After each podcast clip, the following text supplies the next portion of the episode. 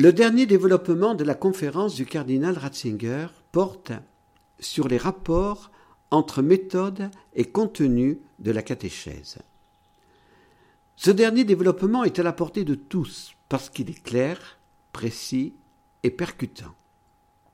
Le catéchiste doit savoir, c'est évident, s'adapter aux conditions de son catéchisé, comme Jésus s'adaptait à ses auditeurs. L'un a besoin de lait, l'autre a besoin de beefsteak. Mais le catéchiste ne saura s'adapter que s'il vit de la foi, s'il médite et assimile son contenu, et s'il ne perd jamais de vue les quatre parties du catéchisme qu'il doit absolument transmettre, et nous les rappelons, les douze articles du credo, les sept sacrements, les dix commandements et la prière du Notre Père. En ce temps où beaucoup revendiquent leur liberté contre le soi-disant autoritarisme romain, citons cette phrase du préfet de la Congrégation pour la doctrine de la foi. L'étonnant pour nous, disait-il, est que le catéchisme romain, c'est-à-dire le catéchisme du Concile de Trente, ait laissé aux catéchistes beaucoup plus de liberté que ne le fait généralement la catéchétique actuelle. La conclusion de la conférence est limpide.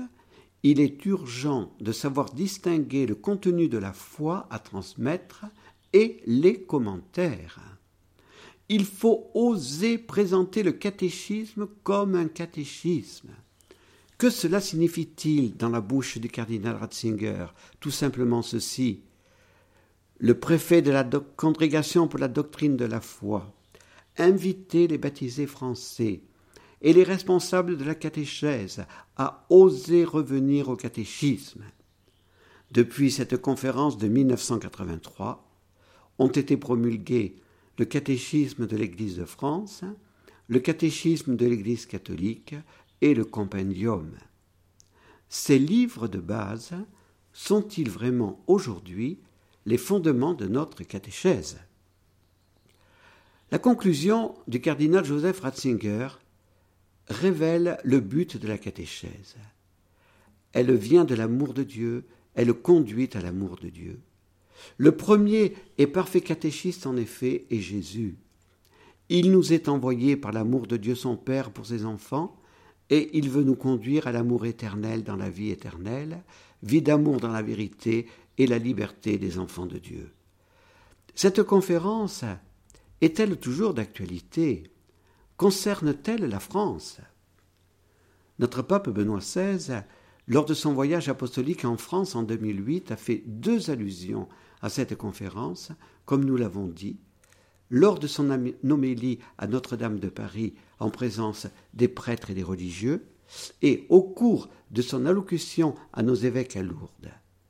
Il la considère donc toujours actuelle et particulièrement adaptée à la situation de la France.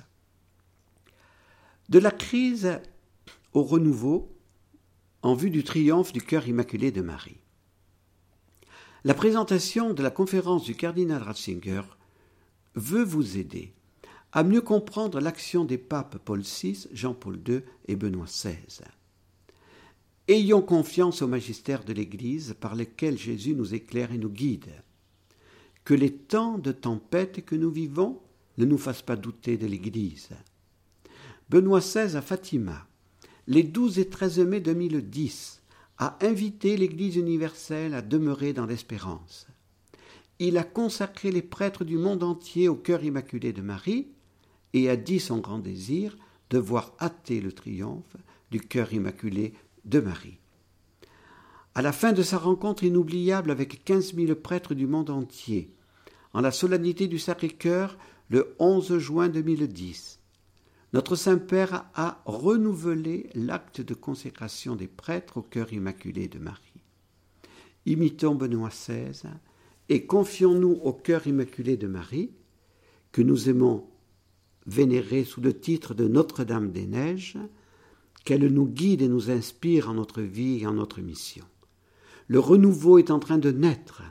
Les tempêtes n'empêcheront pas ce renouveau, que Jean XXIII désirait ardemment au moment où il convoquait le Concile Vatican II.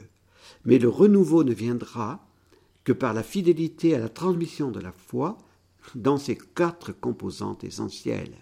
Vous comprenez alors l'importance qu'attache notre pape Benoît XVI à cette année de la foi qui va s'ouvrir le 11 octobre prochain.